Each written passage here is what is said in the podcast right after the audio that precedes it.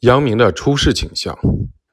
王阳明返京之后，虽然过上了官宦的生活，但经常会羡慕隐士的高风亮节，有时心中会涌起隐遁山林之意。因此，王阳明一有闲暇就去游山玩水，顺便游览位于深山幽静中的寺院。他曾作《寄隐言》，开篇写道。每逢山水地，便有朴居心。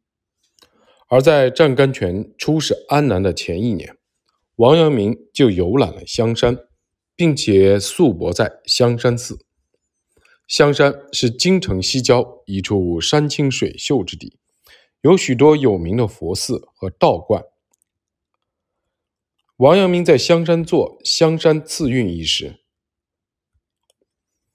巡山到山寺，得意却忘山。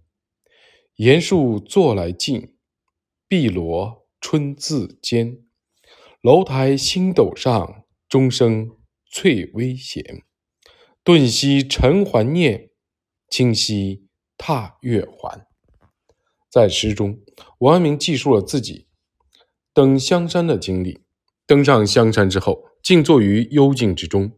望着天空中的星星，听着从树林间传来的钟声，仿佛已经脱离了俗世，然后带着这一份心情返回了住处。王阳明找寻这样的幽静，其实就是为了寻找物外之情。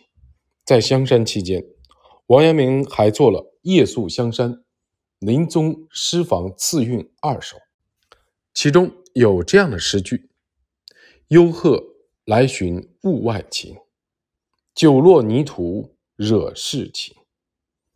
子牙丹鹤视平生，养真无力常怀敬。妾路未归休问名。从诗中我们可以看出，王明平常就羡慕仙境，但一直未能得到。他为自己不能抛弃俗心，不能切断官场名利的牵绊而感到羞愧。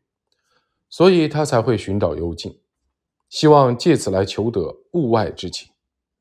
身为一位儒者，王阳明为何会羡慕仙境呢？其实不只是王阳明，这种情节在很多儒生身上都可以看到。儒者羡慕仙境，并不像隐士那样是因为厌倦了尘世，希望自己永远的隐遁起来，而是为了追寻高远的理想。在仙人栖居的深山幽谷中游历，通过游历让自己忘却俗情，这样的生活才更符合儒者的心境。